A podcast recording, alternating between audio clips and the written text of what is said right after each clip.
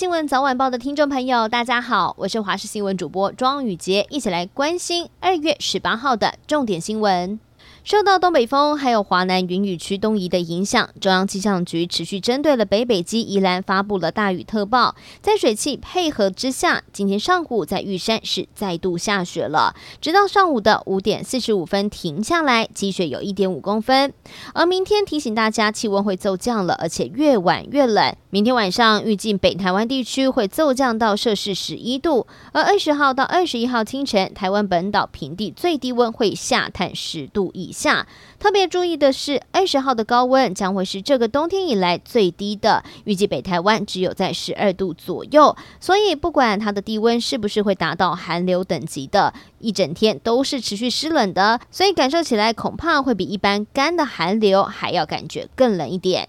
接着要带您关心的是，国内的疫情还没停歇。台北内湖好事多上午表示，接获到了政府通知，有确诊者的足迹，因此在内湖店上午是暂停营业了，要进行全面的清消，要到明天才会恢复营业。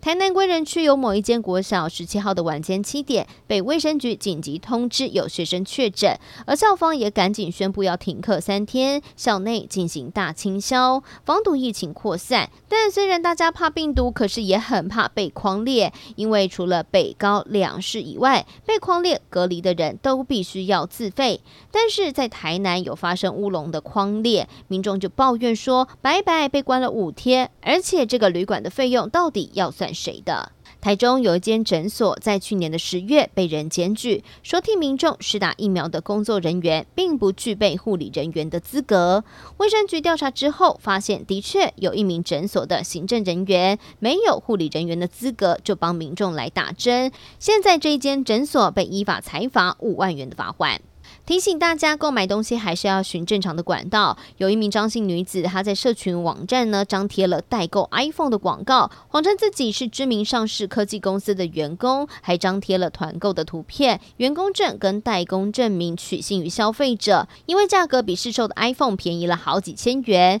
而且一刚开始，他都有正常的交货，不少人信以为真，短时间之内订单暴增。没想到这名张姓女子拿到了大量的货款之后，马上转账或者是提领，然后以各种理由推脱不出货，总计诈骗的不法所得高达了上千万元，至少有四十多人受害。想要去日本玩吗？日本下个月开始松绑外国人入境检疫的措施，从原本的七天缩短成为三天。因为台湾不在日本高风险的国家名单内，所以可望适用这一项规定。而消息一出，想要去日本的哈日族都非常的兴奋。业者也希望指挥中心会有相对等的措施，也就是说返台入境也只需要隔离三天，甚至可以不用隔离。但是指挥官陈时中语带保留，只说。会先开放商务客入境，后续会视情况再观察。不过说到隔离，世界卫生组织就在今天表示了，在某些情况之下，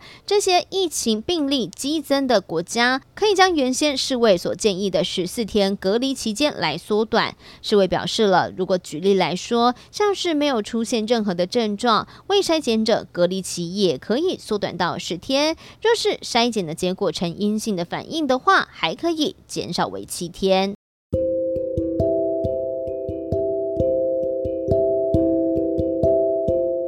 以上就是这一节的新闻内容，非常感谢您的收听，我是庄玉洁，我们下次再见。